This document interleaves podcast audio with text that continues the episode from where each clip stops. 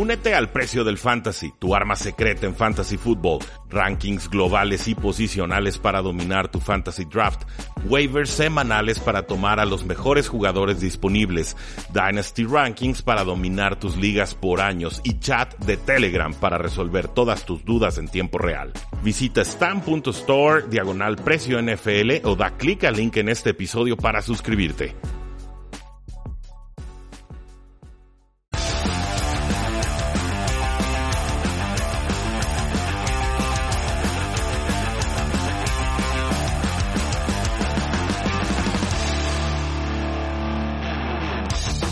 A todos y bienvenidos a un programa más de Tres y Fuera, donde la NFL no termina y nosotros tampoco. Mi nombre es Rui Jacinto, me encuentran en Twitter como arroba NFL y estamos grabando este programa desde el hermoso pueblo de Mazamitla. Es hermoso, pero desgraciadamente la cabaña que rentamos no tiene la mejor conexión a internet. Somos cinco personas y hay 5 megabytes en el modem, así que por supuesto ha sido difícil hacer la grabación de video en youtube.com diagonal 3 y fuera y creo que por el momento solamente haremos nuestro recap o nuestro resumen de la semana 17 en formato de podcast.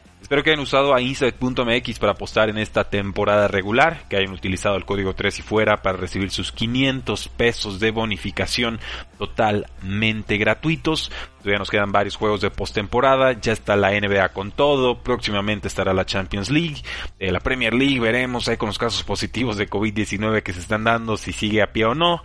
Yo creo que sí, así que utilicen su código 3 y fuera en instabet.mx, 500 pesos totalmente gratuitos. Vamos apostando y ganando con los playoffs de la NFL. Muchas noticias que se están dando en estos días, por supuesto, el lunes negro con los despidos de head coaches. Eh, creo que el más esperado, el más normal, el más lógico de todos tenía que ser el despido del head coach Adam Gase de los Jets de Nueva York. Un fiasco en toda regla, un récord de 9 victorias y 23 derrotas en dos temporadas. Y bueno, simplemente no, funcionó nada. No funcionó la defensa, no funcionó la ofensiva, no funcionó eh, la maduración de, Sam Donald, se peleaba con todas las estrellas del equipo. Eh, verdaderamente siempre están en, en, el sótano de las estadísticas más importantes en ofensiva y en defensiva, ¿no? En yardas permitidas, en puntos permitidos, en yardas por intento de pase, etcétera. Eh, no parecía realmente Adam Gates un buen fit en el equipo de los Jets de Nueva York. Y yo en su momento y ahí están los registros este podcast ya lleva muchos años y yo en su momento criticaba que Adam Gates no se dio tiempo de reflexión. O sea fallaron muchas cosas con los Delfines de Miami. En aquel entonces Adam Gates ganaba por pocos puntos y perdía por muchos y eso me hacía pensar que su equipo simplemente no era, no era competente, que algo le estaba fallando en su proceso. Entonces, a pesar de que tiene 42 años, eh, pues pareciera que va a ser difícil que encuentre un trabajo de coordinador ofensivo en la NFL. Yo creo que en esos momentos Adam Gates es un cartucho quemado. Eh, y cantado en realidad lo que sucedió con los Jets de Nueva York, despidos de general managers, eh, a los dueños con, Johnson, en fin, eh, todo esto ya está muy bien documentado por nuestro compañero Rodrigo Solórzano de Tres y Fuera Jets. Los invito a suscribirse y a escuchar ese podcast, pero este sí era, era el despido más lógico y sonado de todos. Por supuesto, estamos a espera de ver qué sucede con Sam Darnold. Yo creo que será cambiado de equipo, que los Jets tomarán a Justin Fields y que buscarán un reseteo completo con el general manager Joe Douglas. Eh, los Jacksonville Jaguars también despidieron a su head coach, a Doug Marrone. Le dieron las gracias el lunes por la mañana. Eh, el problema de Doug Marrone, entre varios, es que nunca encontró un mariscal de campo competente. Aguantaron con Blake Bortles, eh, probaron con Gardner Minshew, su segundo año fue de regresión. Yo le hubiera dado prácticamente toda la temporada a Gardner Minshew, pero pues bueno, insistieron ahí en, en competir, en reciclar a, a, Mike Lennon y pues bueno, los resultados ahí están, ¿no? no había absolutamente nada que hacer ahí debutó con un 2017 impresionante, estuvo a, a, que fueron 10 minutos y 10 puntos de eliminar a los Patriotas en la final de conferencia y llegar al Super Bowl, pero entonces a la fecha absolutamente nada de este equipo de Jacksonville que la década verdaderamente ha sido perdida para ellos. Ahora, ¿suena Urban Meyer como el posible head coach? Yo tengo muchas dudas con Urban Meyer y no es nada en contra de su estilo de coacheo ni mucho menos o de lo difícil que puede ser el salto para head coaches colegiales a la NFL. Eh, hasta donde yo sé hasta donde yo tengo entendido, Urban Meyer es alguien que se toma muy mal las derrotas.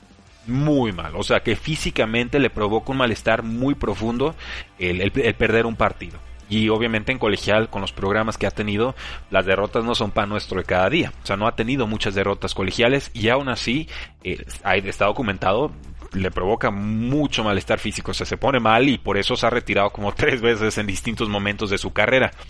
En fin, eh, va a tomar al equipo de los Jacksonville Jaguars, que lo único que saben hacer es perder en los últimos años. Eh, yo, temería muchísimo por su salud, pero pues entiendo que si le dan 10 millones de dólares o más por año, posiblemente acepte el, el, contrato, ¿no? Sería un contrato top 10 de lo que se le está pagando a head coaches en estos momentos en la National Football League y sería muy difícil rechazarlos, pero yo si fuera el dueño de los Jaguars, Shad Khan, esa sería la primera pregunta que yo le haría. ¿Por qué te retiraste tantas veces y cómo estás de salud y que cómo vas a tomar las derrotas, ¿no? Porque nada me sirve un head coach que para el juego 8, juego 9 ya esté fundido emocional y físicamente.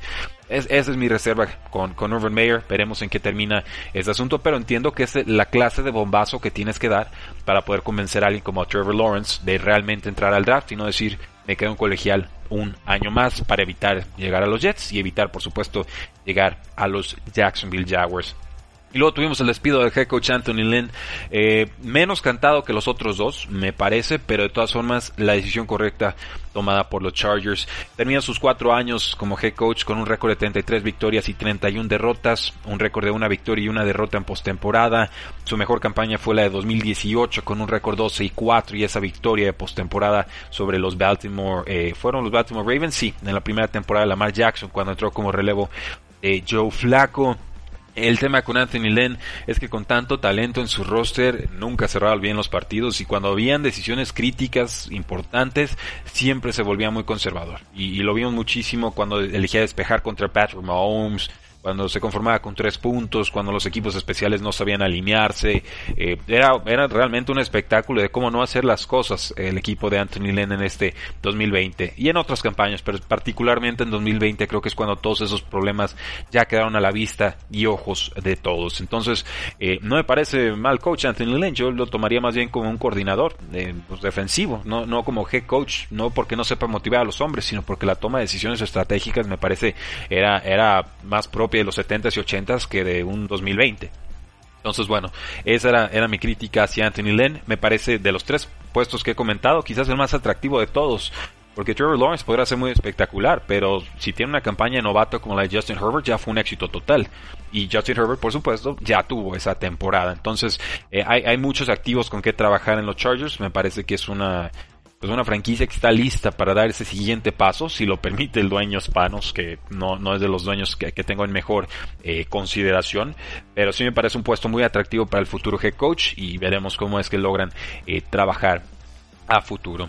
Eh, de ahí en más, pues bueno, solamente comentar que Kevin Stefanski estará en la lista de reserva COVID-19, no va a poder participar en el juego contra los Pittsburgh Steelers en la ronda de comodines. Esta es una noticia, por supuesto, gravísima. Tiene COVID-19, él y otros cuatro eh, personajes del, del, equipo y pues bueno, eh, obviamente pues va, va a haber el, cambalache de, posiciones, ¿no? El, el, coordinador subiendo a head coaches y bueno, los desajustes que no quisieras tener en una instancia de postemporada. Entonces, si Steelers era favorito, creo que ahora lo será bastante, bastante más. Eh, de además, bueno, vamos con el resumen de todo lo que sucedió en la semana 17. Esto ya lo encuentran publicado en tresyfuera.com. Mi larga reseña con todo lo sucedido a lo largo de la jornada. Y le ponemos un titulito bonito para que, pues bueno, sea un poquito más memorable esto del análisis. Pero podemos empezar con el partido de los Delfines contra los Bills. ¿Tua o nada? Fue nada. Eh, triste. Bills gana 56 a 26 a unos delfines de Miami, eh, que salvo una captura y una intercepción de Baron Jones temprano en el partido, despedazaron completamente Josh Allen y compañía a, los Delfines de Miami. Tres pases de touchdown, un regreso de despeje, y pues una ventaja 28-6 que por supuesto no pudieron remontar. Incluso entró Matt Barkley, el quarterback número 2, y jugó de forma más que adecuada. Tua Tango Bailoa pues acercó al equipo 3 a 28, pero hubo un pick six y un tropiezo de Devante Parker en la misma jugada que acabó con todas las esperanzas. Y que Buffalo termina como segundo sembrado y la derrota más la victoria de los Colts elimina a Dolphins de postemporada. Creo que quedan dudas sobre Tua Tango Bailoa. Creo que ha tenido una temporada adecuada, bien, a secas, no, no la que yo hubiera esperado de como su temporada debut. creo que sobre todo le está costando el pase profundo y creo que las defensivas lo han diagnosticado bien. están, le están comprimiendo el, campo, están acercando a sus jugadores del, perímetro al, centro de la línea y esto por supuesto complica las líneas de pase para Tua Tango Bailoa. Entonces, en la medida en la que pueda desarrollar un pase profundo acertado, eh, así podrá evolucionar en la NFL. Si no, creo que sí quedaría como decepción Tua Tango Bailoa tengo fe en él, pero ciertamente en estos momentos tenemos que ponerlo claramente detrás de Joe Burrow y claramente detrás sobre todo de Justin Herbert, que fue tomado después de él en el draft. Eh, Cuervo Cruel, Ravens 38, Bengals 3. de Baltimore amarró postemporada con otra paliza, un mal equipo. Baltimore sabe meterle palizas a los malos equipos. Eh, ganó el tiempo de posición por 14 segundos, impidió cualquier anotación de touchdown rival. Además superaron las 400 yardas terrestres. Entonces ya Baltimore parece que llega entonadito con el estilo de juego que más le gusta. Eh, calentamiento, Steelers 22, Browns 24. Fue un calentamiento este partido. El equipo titular de Browns contra los suplentes de Steelers y casi le ganan los suplentes. Por supuesto, las bajas incluyen a Big Ben, a TJ Watt, a Cameron Hayward, a Marquise Pouncey y a Joe Hayden. Aún así, Cleveland apenas estuvo 10 a 6 arriba al medio tiempo. Incluso amenazó Pittsburgh con un empate después de un touchdown de Juju, pero fallaron la conversión de dos puntos. Así que un calentamiento nada más. Se volverán a enfrentar con las limitaciones de no tener al head eh, Kevin Stefanski en Wildcard Week. Tiroteo estéril, Vikingos 37, Leones 35. Para mí fue el partido más espectacular de la semana, ¿eh? y eso que no tenía ninguna implicación de postemporada. La jugada controversial fue un roughing the passer sobre Kirk Cousins en una cuarta y gol. Habían detenido tres veces por la vía terrestre los Leones. Les marcan ese castigo que yo no sé qué demonios vieron los, los referees, pero bueno, no hay forma de retarla. Lions anota después de esa jugada que acaba en touchdown de Kirk Cousins eh, con un touchdown de Swift, pero erran la conversión de dos puntos y ahí se termina prácticamente el encuentro. Entonces, pudo haber sido el último partido de Matthew Stafford con el equipo. De hecho, por el bien de su carrera, espero que así haya sido.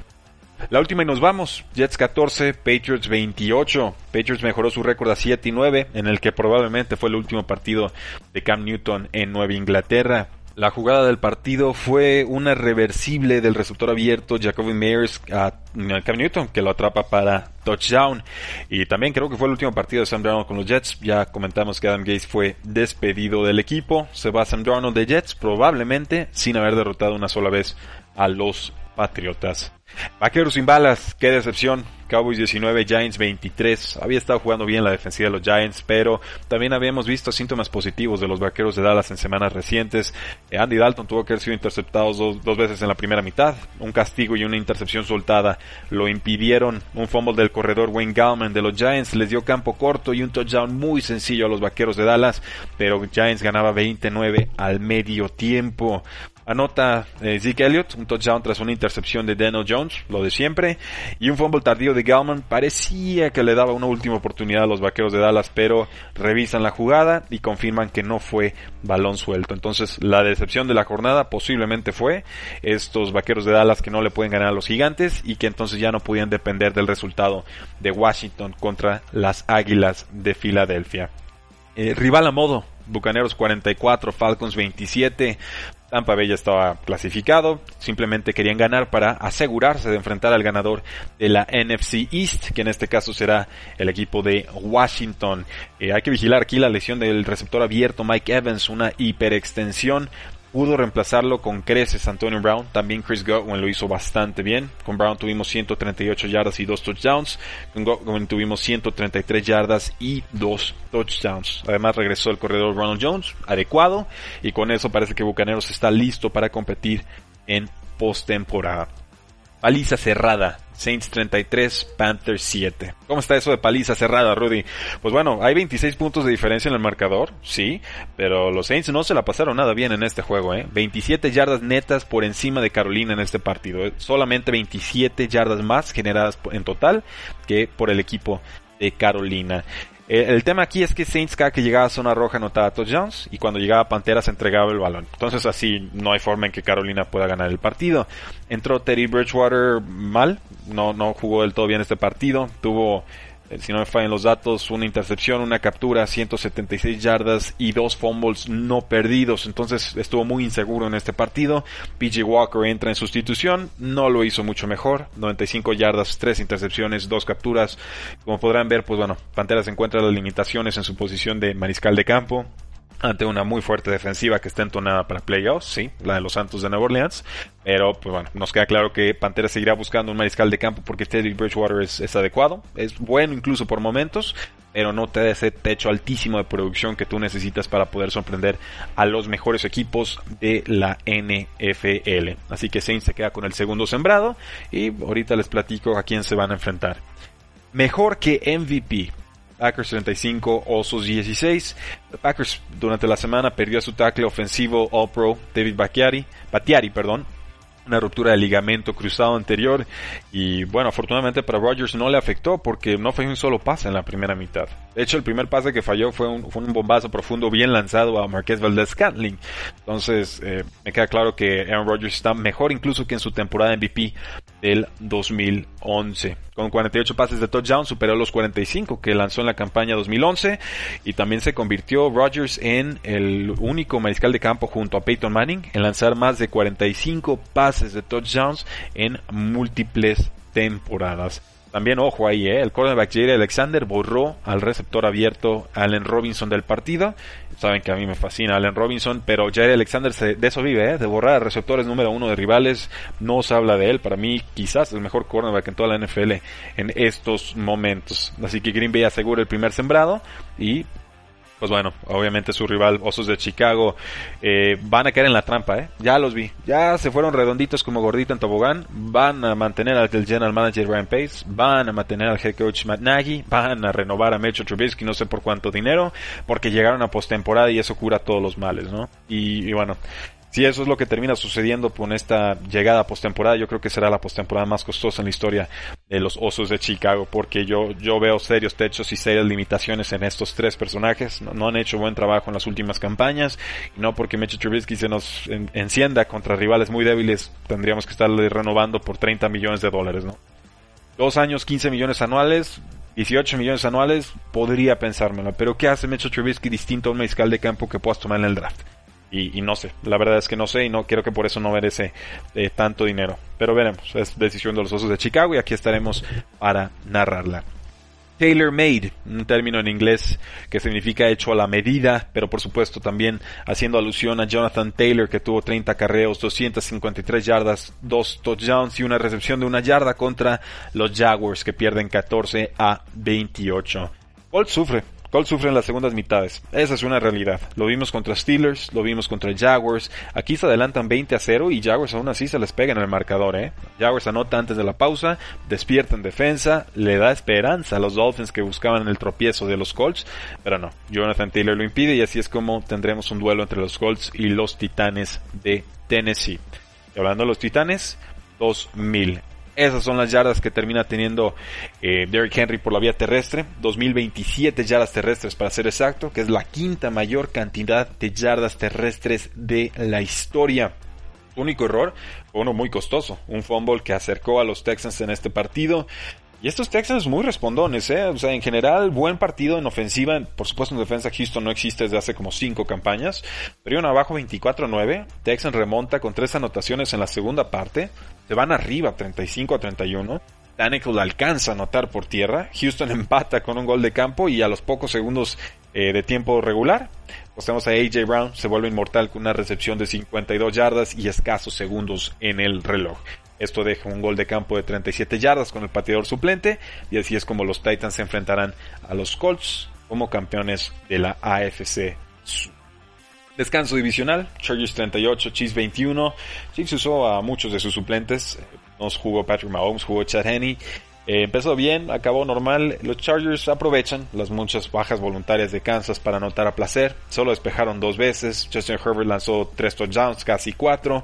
En fin, Nada que ver aquí, simplemente Chiefs se mantuvo como primer sembrado y Chargers despidió a su head coach. Orgullo divisional, Raiders 32, Broncos 31, eso es lo único que se jugaron en este partido, el orgullo. Raiders gana para terminar con récord de 8 y 8 y pensar en construir por fin una defensa que sí sirva en 2021. Eh, Raiders buscó perder el partido, ¿eh? entregó la pelota tres veces, hubo un touchdown tardío ahí de Joe Jacobs, una conversión de dos puntos de Darren Waller, con eso se adelantan casi al final del partido Las Vegas Raiders, Broncos intenta un gol de campo de 63 yardas muy desesperado, que termina siendo bloqueado por Max Crosby. Lo que podemos destacar de este encuentro, más allá de lo que sucede en el campo, es que John Elway finalmente cede la palabra final en decisiones del equipo y de la franquicia tras 10 años de gestión cuestionable. Así que Broncos buscará nuevo general manager este offseason. John Elway no fue despedido, simplemente lo mandaron a otro puesto. Entonces, obviamente la, franquicia histórica de John Elway no puede despedir a John Elway, no se atreven, lo mandamos a otro puesto, así muy diplomática la decisión. Pero lo importante aquí es que ya no tiene la última palabra en decisiones de roster. Murray roto versus Murray Light. Cardinals 7, Rams 18. Eh, Murray cojo más John Wolford debutante igual a un mal espectáculo. Eso es lo que yo vi en este partido.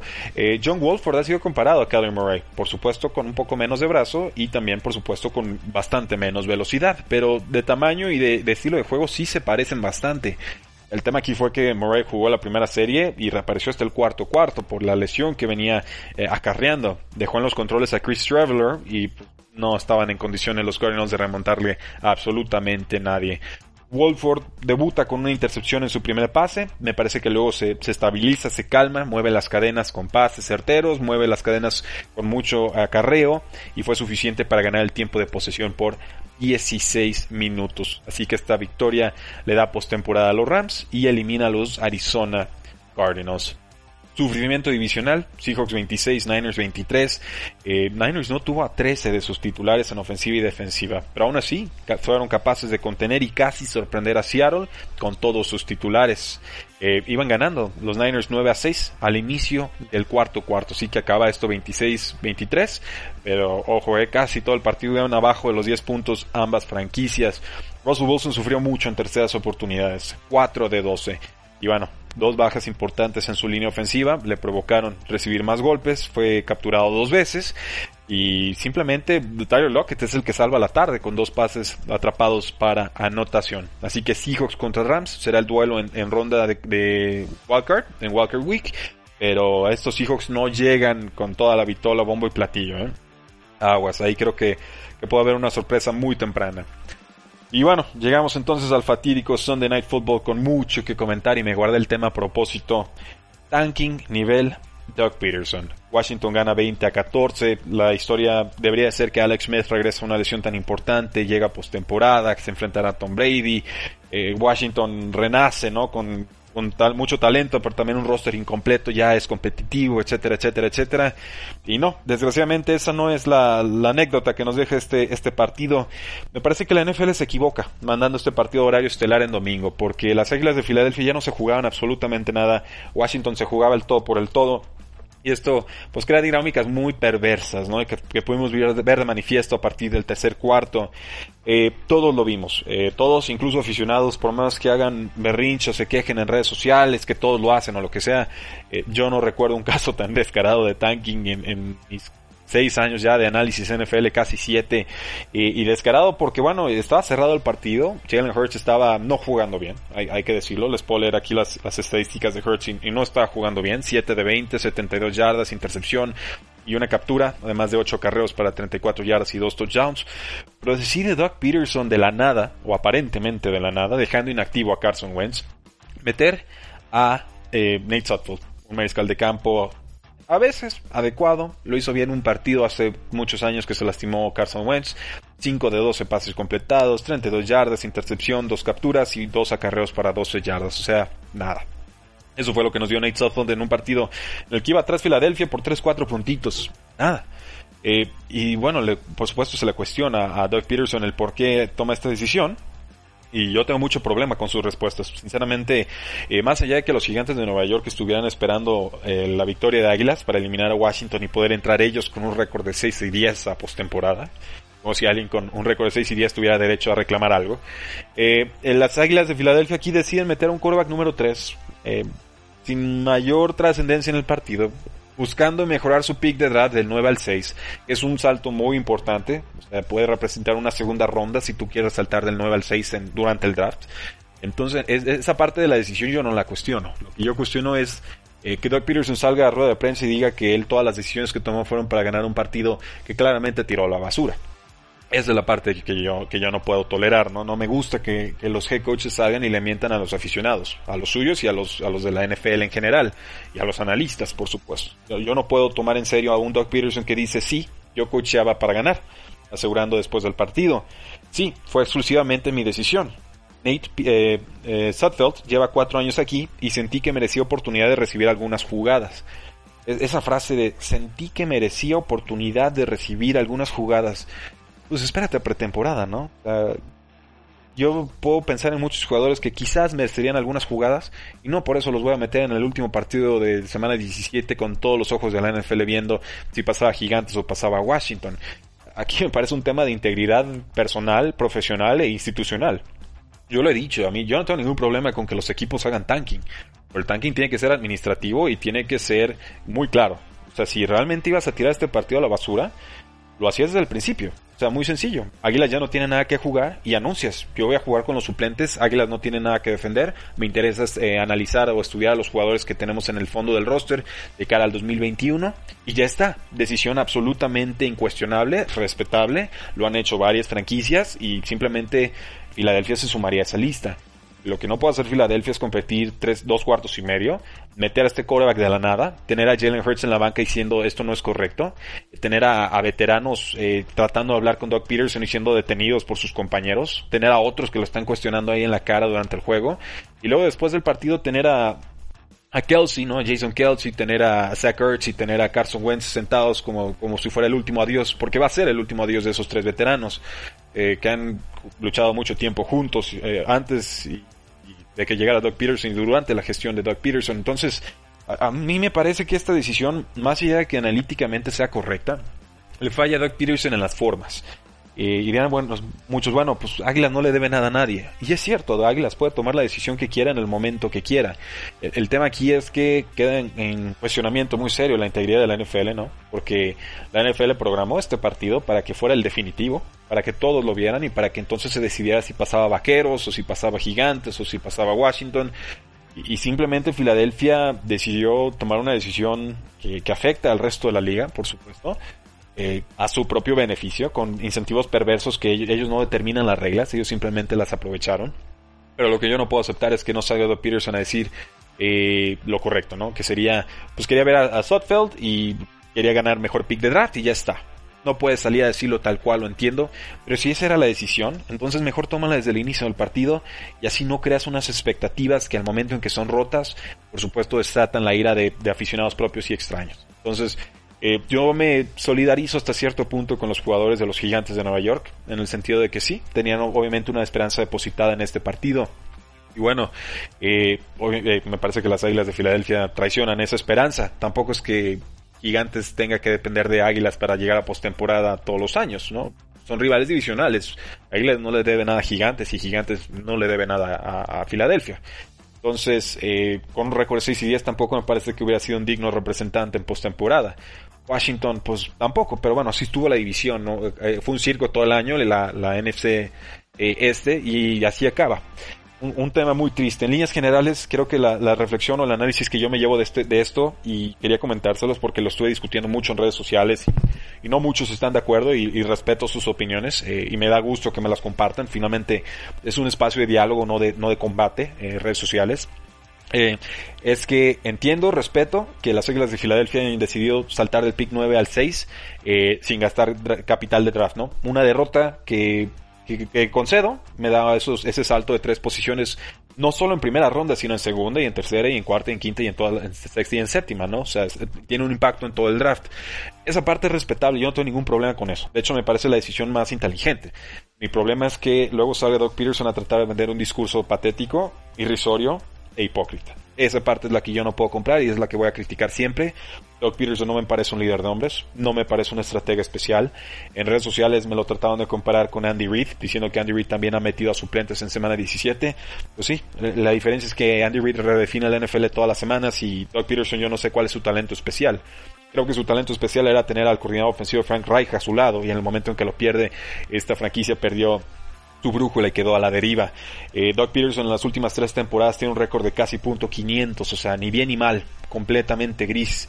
Dicen Rudy, pero es que ha tenido muchas lesiones las últimas dos temporadas, a lo cual respondo sí, es cierto, toda la NFL tiene lesiones y sí, es cierto, las Águilas han renovado muchos veteranos y obviamente mientras más veteranos son, más propensos van a ser a lesiones. Llámese Alson Jeffrey, llámese un Deshaun Jackson, llámese por supuesto cualquiera de los lineados eh, ofensivos veteranos, Lane Johnson, eh, Kelsey, etcétera, que han estado manteniendo y manteniendo, tratando de revivir un sueño de Super Bowl que, que ya se ve muy lejos, ¿no?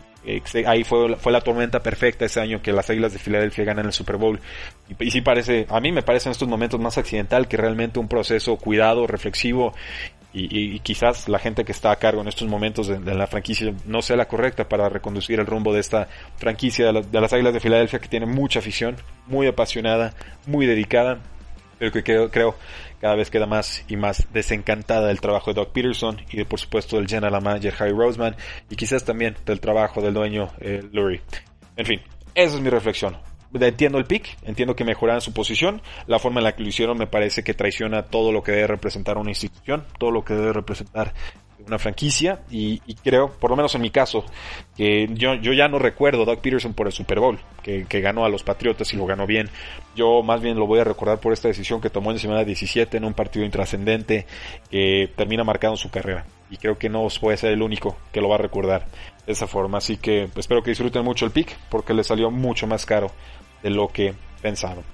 Y esa es mi reflexión, damas y caballeros, de todo lo que sucedió en la semana 17 en la temporada NFL 2020. 256 partidos después. Aquí estamos con una postemporada preparada, lista para todos ustedes. El sábado 9 de enero tenemos a los, a los Buffalo Bills contra los Indianapolis Colts.